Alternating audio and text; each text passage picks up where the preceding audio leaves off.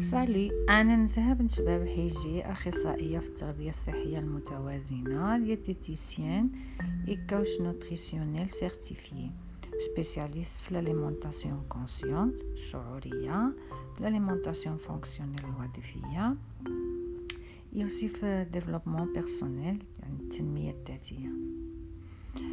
مرحبا في هذا البودكاست جديد اللي اسمه كل وقيس واللي من خلال اسمه ممكن يوحي لكم بعلاقة بالأكل وبالتحديد بالتغذية. وماشي أي تغذية وإنما التغذية الصحية السليمة المتوازنة الشعورية والوظيفية. إيه كل هذه المصطلحات غادي نطرق لها في حلقات قادمة. بحكم اختصاصي في التغذية جاتني فكرة باش ندير هاد البودكاست بالدارجة وذلك باش نوصل لكم معلومات عندها علاقة بالتغذية.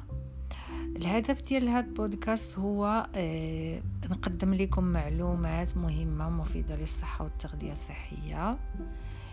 آه نوفر لكم ونشرح لكم مصطلحات توحي بالالتباسات حول التغذية وحول الصحة.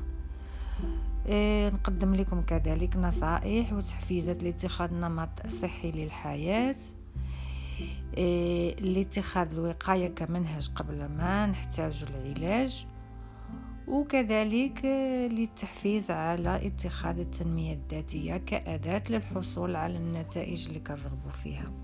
وكنعرفوا بالتأكيد بأن التغيير للحياة هو أولا تغيير لنظرة الحياة.